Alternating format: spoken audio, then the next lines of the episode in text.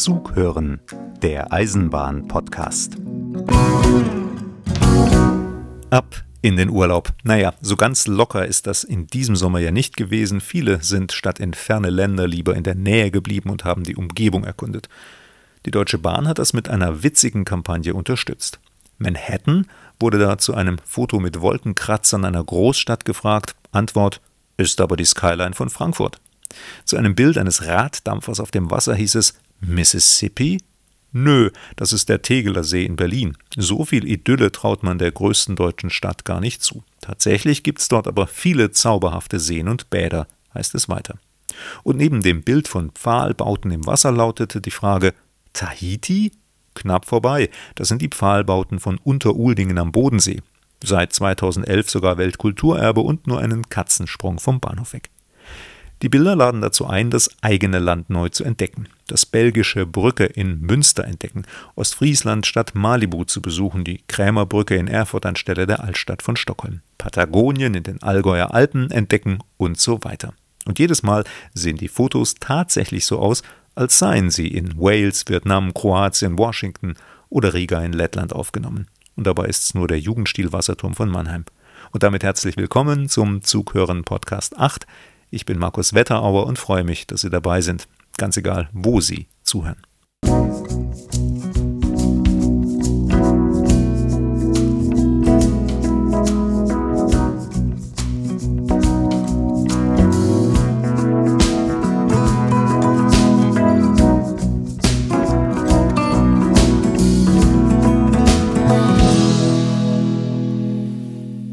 Kaum ein Bahnprojekt ist so umstritten wie Stuttgart 21. Der alte Hauptbahnhof wird unter die Erde verlegt, der Kopfbahnhof wird zum Durchgangsbahnhof, die Bahnstrecke von Stuttgart nach Ulm über die Schwäbische Alb wird zur Rennstrecke. Ist das in dieser Form notwendig oder nicht? Könnte man einen ähnlichen Effekt anders günstiger erzielen? Darüber scheiden sich die Geister. Nicht zuletzt wegen immer weiter steigender Kosten. Jetzt sollen nochmal eine knappe halbe Milliarde Euro mehr in Stuttgart 21 fließen. Der Bahnknoten soll komplett digital werden, als erster in Deutschland. Digital heißt, die Züge werden eher mit Computern gesteuert als von Hand. Signale gibt es zum Beispiel keine mehr. Stattdessen sind die Rechner im Zug und die im Stellwerk miteinander verbunden. Das funktioniert grob gesagt so, dass die Züge über spezielle Informationspunkte fahren am Gleis die sind an den Schwellen im Gleis befestigt und registrieren dann, wann welcher Zug mit welcher Geschwindigkeit unterwegs fährt und über diese Informationspunkte fährt. Die Daten werden dann zum Stellwerk gefunkt und von dort bekommt der Zug die Erlaubnis, mit einem bestimmten Tempo weiterzufahren oder eben auch nicht. Das ist dann so, wie wenn bisher ein Signal auf Rot gestellt war. Die Technik ist auch unter dem Namen European Train Control System bekannt, abgekürzt ETCS. Gibt es schon auf einigen ICE-Neubaustrecken und soll im Raum Stuttgart auch für Regionalzüge und S-Bahnen eingesetzt werden, also für den kompletten Zugverkehr. Damit erhofft man sich, dass die Züge reibungsloser fahren, also pünktlicher sind und ganz wichtig für Stuttgart 21, dass mehr Züge dichter hintereinander fahren können. Kritiker sagen nämlich, dass die acht unterirdischen Gleise des neuen Bahnhofs nicht ausreichen und befürchten außerdem, dass auch ETCS die Streckenkapazität nicht wie erhofft erhöhen kann. Die Befürworter sprechen davon 20 Prozent plus. Bis 2025 sollen große Teile des neuen Projekts fertig sein, bis 2030 dann alles. Ursprünglich waren für Stuttgart 21 herkömmliche Stellwerke geplant.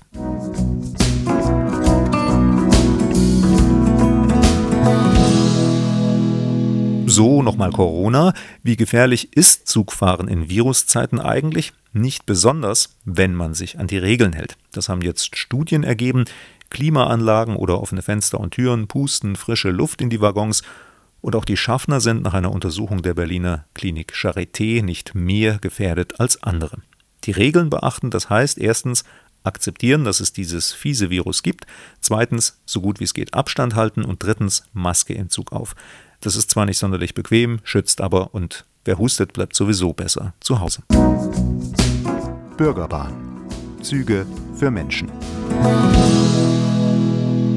Die Eisenbahn soll ja für die Menschen da sein. Manchmal führt das zu schwierigen Situationen, denn die Bundesländer, also der Staat, also wir alle, bezahlen dafür, dass Regionalzüge fahren. Und das Geld fließt an verschiedene Zugbetreiber die diese Züge dann rollen lassen. Wer am günstigsten anbietet, bekommt den Zuschlag. In Nordrhein-Westfalen, Sachsen-Anhalt, Thüringen und Baden-Württemberg ist zum Beispiel auf etlichen Strecken Abellio unterwegs. Das ist eine Tochtergesellschaft der niederländischen Staatsbahn. Und Abellio will jetzt von den Ländern mehr Geld. Die Kosten seien deutlich höher als anfangs kalkuliert, hört man, unter anderem wegen gestiegener Löhne für Lokführer. Allein von Sachsen-Anhalt will Abellio deshalb jedes Jahr einen Zuschlag von 10 Millionen Euro. Bis zum Ende des laufenden Verkehrsvertrags wären das 100 Millionen. Auch die Eurobahn in Nordrhein-Westfalen will offenbar mehr Geld. Die Eurobahn wiederum ist eine Enkeltochtergesellschaft der französischen Staatsbahn SNCF. Die betroffenen Länder wollen sich dazu bisher nicht äußern.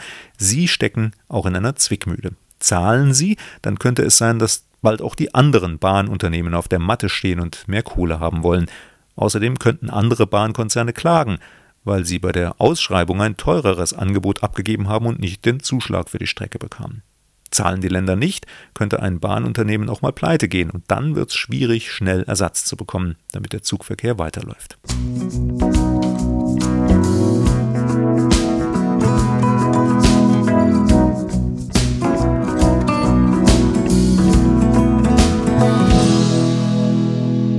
Soll einer sagen, Eisenbahner hätten keinen Sinn für Humor? Viele Loks und Züge haben Kosenamen. Die E-Loks der Baureihe 111 zum Beispiel heißen Tomatensuppenlok, die 103er wahlweise Osterei oder Sanella-Lok. Und bei der Baureihe 141 ist es entweder Knallfrosch, Schienenmofa, Staublunge oder Bandscheibenquetsche. Der neue Siemens-Triebwagen heißt offiziell Mireo und bekommt sicher bald auch einen solchen Kosenamen. Der Zug ist elektrisch, besteht aus zwei bis sieben zusammengebauten Wagen und fährt bis zu 140 Sachen schnell. Die ersten Mireo sind im Rheintal unterwegs zwischen Offenburg und Basel. Die nächsten sollen dann auf den neuen Linien der S-Bahn Rhein-Neckar fahren, in Nordbaden, Hessen und der Vorderpfalz. Dort sind sie schon im Probebetrieb zu sehen, fast ganz in weiß und mit einem Monster-S-Bahn-Symbol auf der Seite. Weitere Einsätze auf der Mittelrheinbahn, rund um Augsburg, in der Ortenau, als Nordbaden-Express zwischen Karlsruhe und Heidelberg, in der Lausitz zwischen Frankfurt-Oder, Cottbus und dann bis Leipzig und zwischen Donau und Isar. Für eine S-Bahn versprechen die Mireo-Züge mehr Komfort, aber das ist bei den langen Strecken, zum Beispiel der S-Bahn Rhein-Neckar, auch dringend nötig. Hier sitzt man schon mal ein oder zwei Stunden im Zug, manchmal sogar noch länger, und da können die herkömmlichen S-Bahn-Züge ganz schön ins Kreuz gehen, wenn man überhaupt einen Sitzplatz kriegt.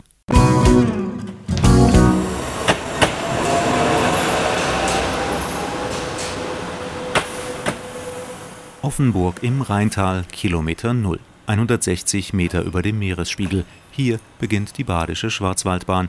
Einmal quer durch das Mittelgebirge, knapp 180 Kilometer bis nach Konstanz am Bodensee. Eine der Hausstrecken von Lokführer Jochen Seeburger. Jede Bahn hat so seine eigenen Reize.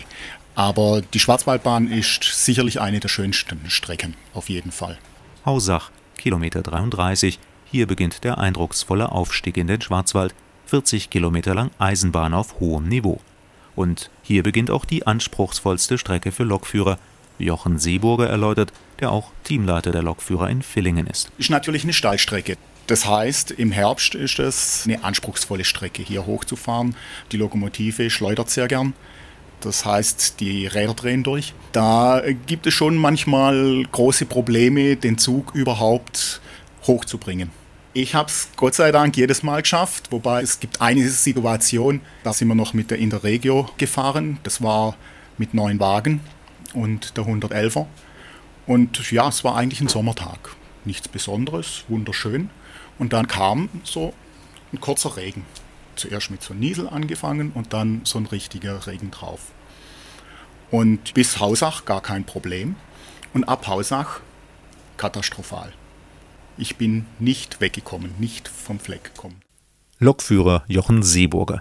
Wenn Sie die ganze Geschichte hören möchten, dann empfehle ich Ihnen das Hörbuch Zughören 7 mit Schienengeschichten aus Baden und Württemberg, unter anderem mit ganz, ganz viel zur Schwarzwaldbahn und warum vor einem kleinen Landbahnhof in Baden-Württemberg auf einmal 68 Schafe standen.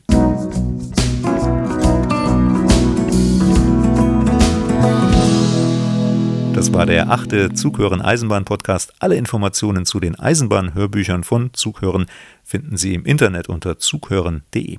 Bestellen Sie direkt dort und Sie bekommen die Lieferung super schnell und portofrei. Und wenn Sie Fragen haben oder Anmerkungen, dann schicken Sie einfach eine Mail an info@zughören.de. Danke fürs Zuhören und gute Fahrt. Bis zum nächsten Mal. Ihr Markus Wetterauer. Übrigens, Chuck Norris, der Action-Schauspieler Chuck Norris, der hat die Gleise der Bahnstrecke Hamburg-München in drei Stunden mit einer Handsäge durchtrennt. Der Länge nach.